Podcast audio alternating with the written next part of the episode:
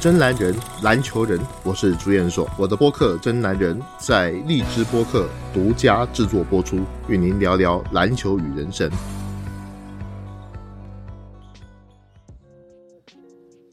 各位听众，大家好，这里是真男人，我是朱彦硕。那么这一期节目呢，我们依然呢要跟各位介绍 NBA 的现役的一些球星。当然，在过去我们也介绍过了，像杜兰特、库里。还有保罗，那么今天我又带着我的小徒弟 Helen 跟大家一起来聊聊。那么 Helen 今天要聊的是谁呢？Hello，大家好，今天咱们主要聊的就是安东尼嘛，因为我们现在都知道安东尼已经得分都有两万七千分了，在 NBA 中也能排到第十一位的这么一位置。而且之前还是跟詹姆斯能够相提并论的绝代双骄，那他现在又怎么跟詹姆斯拉开了这么大差距啊？这个问题也挺好的，这个问题要回答的地方很多，我们就慢慢细聊。黑人看过安东尼打球的次数多吗？因为毕竟他巅峰的时候还是比较你还小，对对对，所以虽然不多，但是我知道他打球的大概一个模式，进攻能力很强，嗯，然后进攻方式也很多，又主要靠力量，所以比较不适合现在的这种风格了。嗯，也不能说完全不适合现在这种风格，这个我们等一下再慢慢分析。我们大家都知道，这安东尼啊打球的一个风格啊。从他出道一直到现在，改变的幅度其实并不是太大。他的人家说进攻万花筒嘛，对对不对？他的这个脚步啊，他的这个低位啊，他都打得非常的出色。而且他这个优点，他不是说进了 NBA 才有的。他从大学，我们知道他们大学是念雪城大学。雪城大学是一所什么样的学校呢？雪城大学是一个二零零三年的时候，他们拿到了 NCAA 的冠军，而这个学校是以区域联防著称的。那安东尼在当时啊，就是雪人大学核心得分。他在大学时候受过很好的这个篮球的训练，也得到了非常好的一个机会。在大学拿到 NCAA 冠军的时候，他也拿到了当时锦标赛的最优秀的一个球员奖。在二零零三年的时候，他是以选秀探花，也就是第三顺位进入到了掘金队。从进入掘金队之后，我还记得啊，在当时啊，这个安东尼跟詹姆斯。是经常被拿来做比较的。那两个球员呢？其实从友情啊，哈，从高中的时候就已经结下了。我记得我第一次到美国去采访 NBA 全明星的时候是二零零二年。全明星它是一个周末有三天，结果礼拜五、礼拜六我都没看到有很多的美国媒体来，一直到礼拜天的时候才出现。我就问你们一个美国同行说：“你们这前两天都跑去哪里？”他们说啊，他们跑到那个新泽西州有一个叫 Springfield 的地方。那个地方有一个全美的高中的邀请赛，当时啊，就是看詹姆斯跟安东尼的两所高中在那里大战三百回合，结果那一场是詹姆斯赢了。但是从这个侧面上，我们也可以知道说，詹姆斯跟安东尼都是当时高中生里面的一个代表性的人物。到了 NBA 之后，他们也是同一个梯队进来的。很显然，这两个人的竞争一直会持续下去。对，那。安东尼他主要是厉害在了哪块呢？我觉得安东尼最厉害的就是他进攻的成熟度，他的这个进攻的脚步、低位，还有他的这个交叉步，以及对于这个防守球员的弱点的一个判断。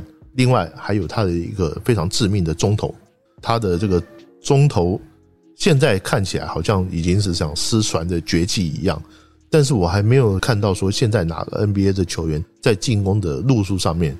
有像安东尼那么成熟的，那其实他厉害的地方就都偏向于进攻，而缺点就明显了，就是防守上的弱端。对，我觉得防守是他的一个态度上面的一个原因造成，倒不是说他自己的本身的防守能力有多么糟糕，他不太愿意去防守。对，所以呢，像安东尼这样的球员，他会认为说，我在球队里面的主要角色、主要任务就是要得分。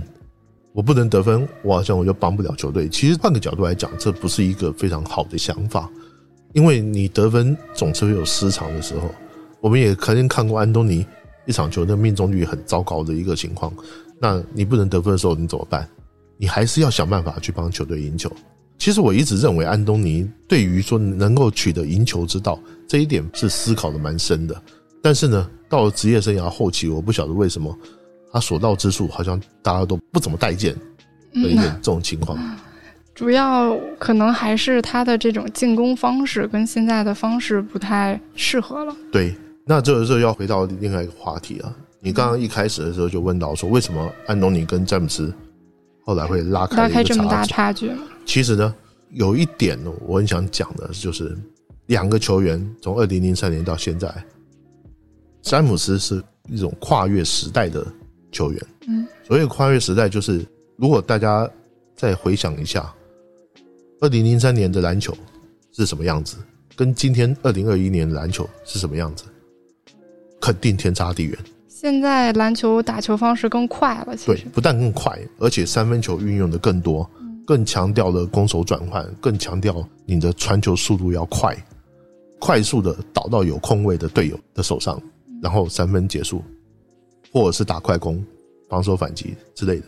但是在十几年前，整个 NBA 还是很重视半场阵地战，很重视防守。那个时候的篮球，在今天看来会变得比较没有效率。所以呢，像安东尼，他是在那个时代他才吃得开。等到跨越二零一零年之后，你会发现整个篮球的格局变了。詹姆斯能够适应，詹姆斯甚至可以引领这个潮流，可是安东尼不能。安东尼慢慢的，他的一些短板就会开始出现。你会发现他以前的一些优点已经不是优点了。他不是很会打低位吗？可是现在的篮球谁重视低位？他不是很会中投吗？但是现在的篮球谁重视中投？打低位跟中投在进攻上面变成一种没有效率的想法的时候，那么安东尼现在的一个存在就会变得很尴尬。我们现在的看到安东尼，他都被逼着要去练他的三分球，以前他都不怎么投的，现在他不会投，他快活不下去了。那所以呢，有的时候不是说人要服老啊，就好像我是从纸媒走过来的一样，可是我不能抱着纸媒的思维去做新媒体的事情，这是同样的道理。你必须要有一个顺应时代变革的这样的一个能力，你才能够在新的打球的风格上面继续下去。而且很明显的是，他们两个安东尼和詹姆斯，然后他俩刚进联盟的时候都打第三号位。到现在呢，詹姆斯其实是一号位到五号位，他都试过，而，安东嗯尼一直就安分守旧的，还是那样。对，其实他的我们讲说，呃，natural position 就是天生适合的位置，都是小前锋。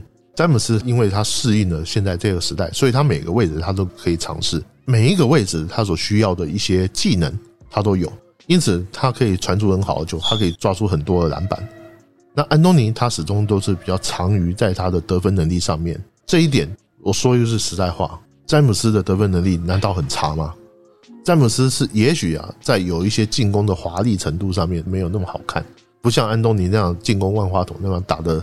但是如果你一算分数的时候，你会发现詹姆斯得的分，说真的也没比你少啊。问题是出在哪里？问题就出在说你哪一种方式你更能赢球。很显然，历史选择了詹姆斯，这是必然的一个道理。但是安东尼其实是很适合打国际赛的，嗯，这是为什么呀？主要我觉得有两个原因，第一个是国际赛三分线比较短，安东尼的一些中远投的能力可以得到发挥。那另外一方面就是国际赛他允许区域联防，安东尼在个人一对一防守的一些问题，他可以透过区域联防队友的协助而得到弥补。安东尼其实打国际赛的成绩一直都很不错，二零零四年算是一个例外了，因为二零零四年他跟詹姆斯算是头一次入选成人级的国家队，马上就打这个雅典奥运，雅典奥运还输了一屁股，只得到铜牌，而且两个人也没有太多上场时间。但是从二零零六年安东尼自己担纲啊美国国家男篮的主力的时候，一直到杜兰特崛起之前，他就是这个球队得分上面的一个至少是前二的一个人选。杜兰特显然是更高级别的一个家伙，因为杜兰特的这种杀伤力是太强了。但是安东尼始终在国际赛算是很吃得开，而且在一方面呢，就是对方的四号位去防守安东尼的时候，非常的辛苦，很吃力。你不知道该拉出去还是不该拉出去，你一拉出去，里面又被詹姆斯或者是被谁突的乱七八糟的，这个就是人家很不好防守的一个地方。对，就是安东尼他身体上的力量是有的，再加上国际赛相对来说速度又慢一些，就更适合他一点，对，应该说国际赛整个比赛的节奏，节奏慢。但是美国队的节奏可一点都不慢了。啊，这边要讲的就是安东尼是很适合打半场阵地战，但不代表说他不适合打快节奏的比赛，只是呢，在 NBA 的赛场上面，他的队友没有到这个水平。再加上他之前可能也是拿过 NCAA 总冠军，那 NCAA 的规则又跟那个国际赛的规则很相近嘛。其实啊，就是说有一些地方相似，但也有一些地方不一样。但是有一点是一样的，就是三分线比 NBA 要短。嗯，那但是不是说两个三分线一样远，只能说三分线比较短。就比较适合他中投。对，比较适合安东尼，他的中远投会显得比较有威力一点。对，那就他在进入 NBA 之后呢，他就被掘金选中了。如果不是被掘金选中了，要是被活塞选中了的话，你觉得会有什么不一样的变化吗？其实这个变化可就大了。嗯，安东尼和韦德在视频的时候有这么一段感慨，就是说，当年如果活塞队选中我的话，我可能都已经有两三个总冠军了。其实我觉得安东尼这感慨哈，虽然只是一个设想，但如果真的历史能够倒流，一方面我是活塞队的话，我也很纳闷当时为什么没选安东尼。但一方面呢，如果真的活塞选了安东尼，搞不好这真如安东尼所讲的，说不定活塞变王朝了，拿两三个冠军也说不准。当时的情况、历史背景，我可以跟大家简单说一下。活塞队在二零零一到零二赛季，以及二零零二到零三赛季这两个赛季都拿了五十胜的成绩。当时的活塞队的主帅就是现在独行侠的主帅卡尔塞尔，但是活塞队管理层并不是很满意，因为这两个赛季他们都连总决赛都没看到，所以他们请了拉里布朗来当主帅，希望拉里布朗的老经验能够带领活塞队闯进总冠军赛。那拉里布朗来了之后，我不晓得说当时啊，在选人的时候应该没有跟拉里布朗商量过，因为当时活塞队篮球事务总裁杜马斯算是一个比较独裁的，他就凭着录像选了来自塞尔维亚的七尺的白人的中前锋米利西奇。米利西奇当时的身体条件是很好啊，那时候我还记得看过一个 ESPN 的杂志，对他大吹特吹，左撇子可以从罚球线起跳扣篮，只有十八岁，非常年轻。等于是一个未成品，我就不明白了。当时啊，活塞队如果说这目标是总冠军的话，你为什么要选一个未成品而且上不了场的球员？你为什么不选安东尼？其实实际上，活塞队当时还有一个首轮的选秀，选了后来担任活塞队首发小前锋的王子普林斯。普林斯还打上了活塞队的首发小前锋，而且建了相当大的一个功劳。那安东尼不比普林斯强吗？当时如果选择安东尼的话，也许安东尼在职业赛的。前面的一段时间，他的得分不会这么多，但是活塞队当时每一个位置都有人啊，包括说有比罗普斯，有这个汉密尔顿，中锋还是大本，然后呢，拉希德华莱士零三零四年的球季中段给交易过来的这一个阵容，就算没有安东尼，他小前锋用普林斯，零四年他们就击败湖人 F 四拿了总冠军，零五年跟马刺打到第七场才输掉，难道他不能够？拿两三个总冠军，如果他的小前锋是安东尼的话，所以这就是我觉得啦，有点惋惜，又是一个双输的选秀。就如安东尼跟韦德所讲的，如果活塞当年选他，安东尼真的会提早拿到总冠军，而且在活塞当时那种所谓的铁血篮球、团队篮球的耳濡目染之下，安东尼的打球风格说不定会有很大的转变。对，安东尼最受人争议的地方也就那么两点嘛，一个就是他跟教练的相处方式。另一个就是他想要成为主要得分手，那您是怎么理解别人对他的争议的？我觉得先从第二点来讲，他本来就是一直是主要得分手，我觉得这一点并没有什么太大的问题。问题就在于说，当你年纪大到一个程度，你的得分不比你的失分要多的时候，你该要去想一想。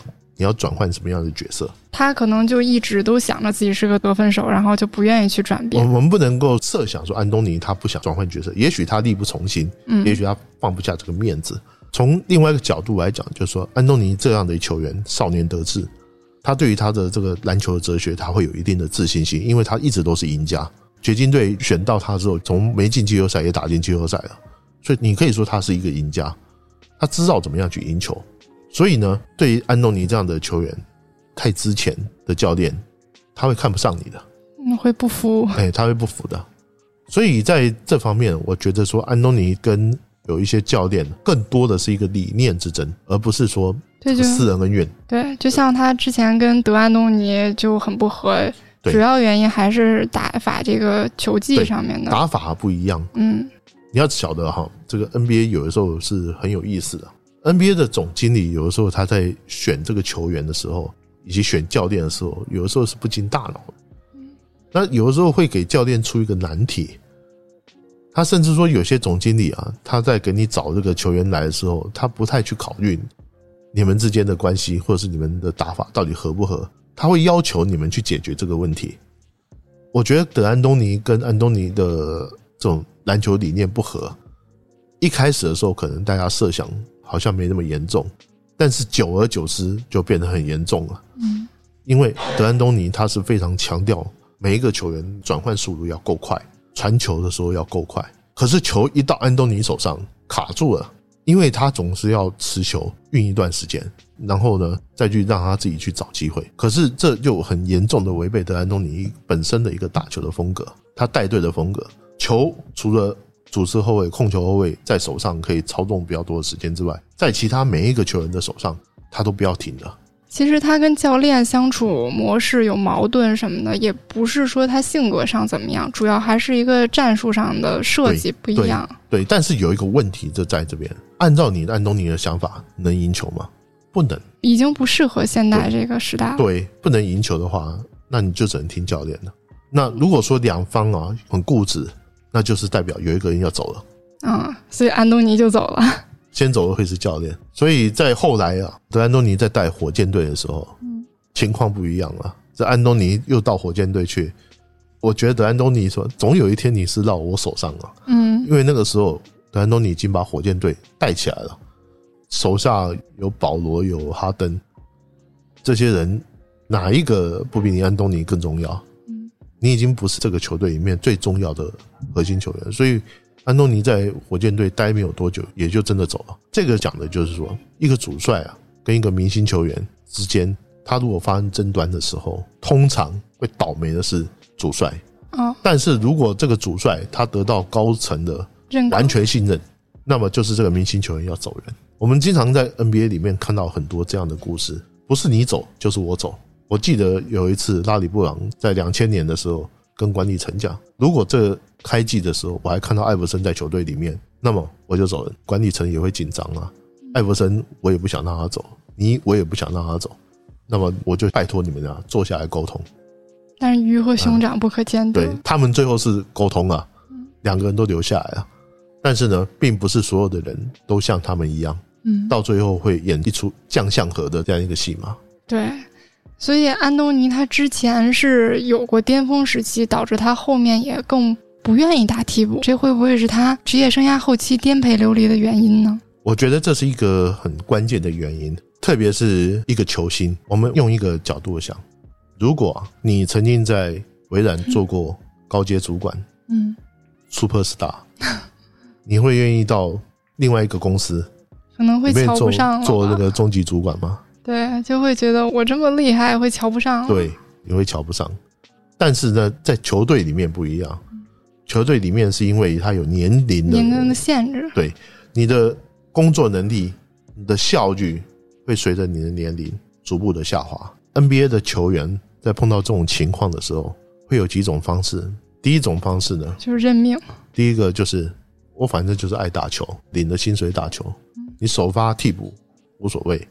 我也愿意给这些后辈打下手，我去培养他们，像卡特、像邓肯，都是属于这一种。霍华德，霍华德一开始他跟安东尼是一模一样，但是现在是洗心革面，知道自己没有那个市场啊，他也愿意给恩比德打下手，这是第一种。第二种是直接走人，直接走人，直接退役，就像艾弗森，你不给我打首发，我就退役。我相信詹姆斯也是会这样，他打到一定的程度，我觉得我不行了。我就会直接退役，所以说这两种人在整个 NBA 里面，我们都有都能够见到。那还有一种，他我可能就找个理由，比如说我受个伤啊，或者是我直接到海外去啊，再寻求一点机会啊，啊，甚至是想再杀回来的啊，这种都有。所以呢，有的时候要看球星的他本身的一个个性，跟他自己所面临的一个处境。有些球星啊，他填着面子，他一定要继续打下去，他有他。不为人知的苦衷，比如说有的人要付赡养费啊，啊，他要钱呢，必须要这一笔钱，那没办法，他就只好替补，我也得接受。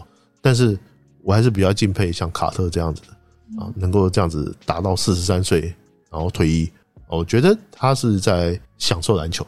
那像安东尼合作过的队友，像艾弗森啊、威斯布鲁克、保罗、哈登这样的人，好像跟他合作的最后都没有太好的一个搭配效果。您认为什么样的队友比较适合他呀？呃，我首先我觉得哈，要有一个很资深的球员，能够让安东尼听话的，也就是说，他像是一匹脱缰的野马，要能镇得住他的。对，你要像个马鞍一样，要指挥他该怎么做的。其实过去有很多的 NBA 球星呢，尤其是他并不是非常非常的成熟的时候，我讲的个性啊，个性不是很成熟的时候，他都很需要这样的一个球星在旁边，他可以做你的配角没关系，但是他必须要说我讲的话你会听。所以我觉得安东尼啊，他在之前的队友里面，他其实这种人不少，但是呢，并没有说让安东尼看起来非常信任或者是能够去接受的人。另外一方面呢，就是这个安东尼，他很需要一个防守型的中锋，也就是不会跟他去抢得分的这样一个球员。嗯，保罗、比卢普斯这样。保罗普斯，然后另外一个防守型的中锋啊，防守型的中锋，其实安东尼这职业生涯里面也没少碰过，像什么坎比啊，对，啊，钱德勒啊，这些球员其实都是安东尼碰过的一些防守型的中锋，但是呢，安东尼也没有好好的利用，所以呢，我觉得安东尼现在问我说要跟他配什么样的队友，我很难回答。也许你给他配个詹姆斯，他就会服气了，他就不会去抱怨了。但他们两个毕竟还是相撞的。对，这才是一个大问题。安东尼可能高兴了，詹姆斯不高兴了。这就是一个位置上面会互相干戈的一个人。对，因为安东尼他的也是进攻手段非常丰富嘛，但现在却沦落到无球可打，各个球队都不想要他。你觉得就是因为他现在不适应时代潮流的这种打法吗？我觉得这是原因之一。前面我已经讲到了，像詹姆斯，他是一个跨时代的球员。你在过去的时代他能打，可能没那么好，但是他能打。现在 NBA 的风格转变之后，他更能打。甚至我可以说，詹姆斯创造了现在 NBA 的这种打球风格。讲这种话，我觉得也没有什么太大问题。可是安东尼呢？安东尼更像是说被时代淘汰的一台火车，就好比我们这一辈人纸媒过来的，如果还用纸媒的思维去做新媒体，那肯定不行。就死路一条。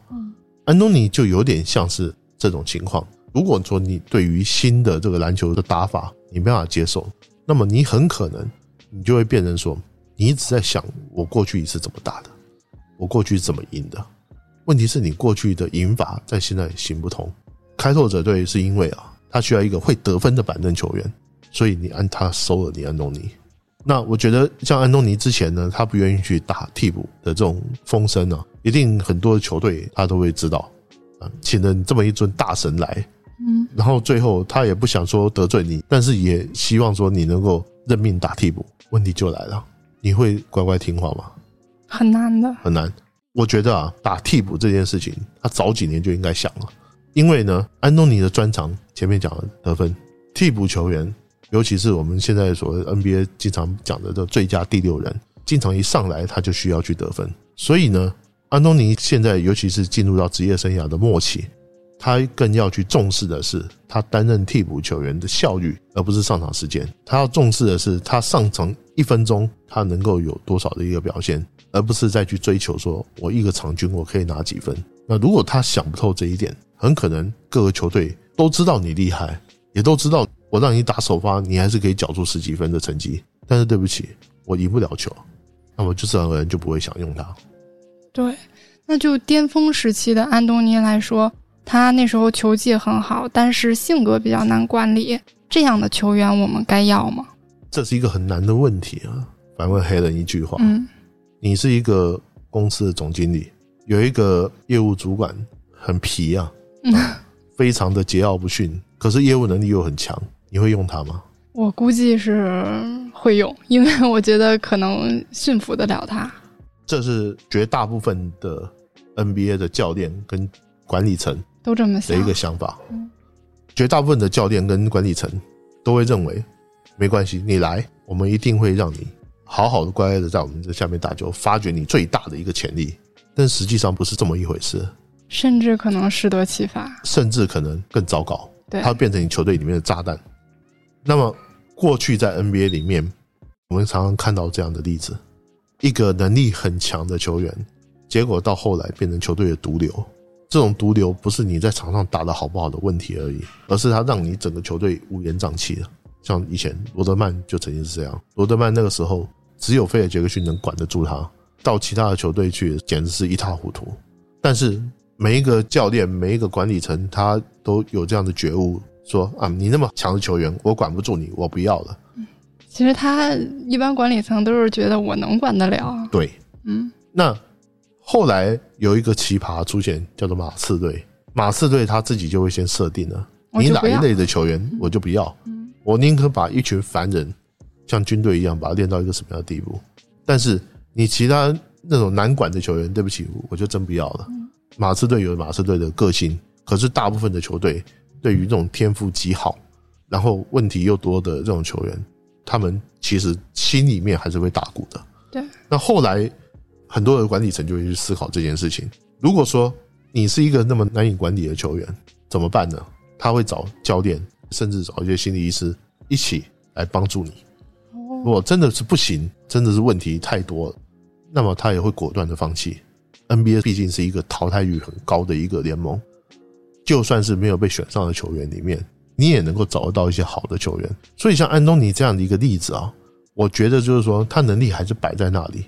但他没有说难管到那种完全不听你话的程度，只是呢，你要让他发挥百分之一百甚至一百二十的那样的一个能力，照你的期待，我觉得还是有点难度的。因为他主要想的也是拿到球权，自己去得分，这样。其实他整个来讲，我觉得他还不算是那么自私，只是呢，他认为他需要这么做。你说他有责任感也好，但是从球队的。角度来看的话，不会这么认为。哦，重点就在于你能不能够帮着赢球，这才是最关键的。你不能帮着赢球，那也没有办法。那安东尼他毕竟职业生涯上都已经突破两万七千分了，以他目前这个得分表现来看，再打一季进前十是没太大问题的。但是他团队上的荣誉却很少。那他在 NBA 史上能得到一个什么样的评价？首先呢，就是。我们看这个 NBA 史上得分前二十的球员，基本都进了篮球名人堂了。所以安东尼最少最少可以进篮球名人堂。不要看他说什么总冠军没有什么啊，这种人多的是啊。嗯，像那个多米尼克威尔金斯得分还没安东尼多，可是他不也照进篮球名人堂？更何况篮球名人堂里面，安东尼还有奥运拿了三面金牌，一个铜牌，然后另外呢？他还拿了 NCAA 冠军，所以篮球名人堂是铁进的，这是没有任何问题。但是如果说安东尼是不是能够再拿总冠军，我觉得是够悬的，这真的是够悬的。换一个角度讲，NBA 今年是七十五周年，对。那么 NBA 在五十周年的时候曾经选过一个五十大球星，如果我们再往后选二十五个 NBA 的球星的话，我认为安东尼应该值得。嗯，毕竟他也是曾经的一方之霸。我是觉得有一点可惜，因为我曾经认为他是一个很懂得如何去赢球的一个球员。照理说，他的团队荣誉不应该比詹姆斯少。令人没有想到的是，这十年来 NBA 的打法、篮球生态起了太大的一个变化，使得安东尼很多的方面，尤其在技术面、观念方面不是那么先进的。在这一层的目标上面，我认为安东尼是落后于詹姆斯的，也就导致了两个人的成就天差地远。这就呼应了你在开头的时候就问到的，嗯，这样的一个问题。有的时候我们必须去思考一个问题，就在于说人呐，尤其是你在做一个职业的时候，你也要时时的去前瞻未来会发生一些什么事情。人无远虑，必有近忧。对，然后呢，去适时的要做出一些改变，去顺应这个时代。如果你做不到的话，那你就等着被时代淘汰。对，不管你过去有多么辉煌。嗯，那行，我们今天安东尼讲的就到这里。嗯，那我们在下次啊会讲一些其他的球星。我们这个是主要以现役球星为主，现役就是指还没有退役。嗯，我们也欢迎各位听众啊，能够在我们的评论上面告诉我们你们希望听到谁的一个评论。那么今天我们就讲到这里，再见。嗯，拜拜。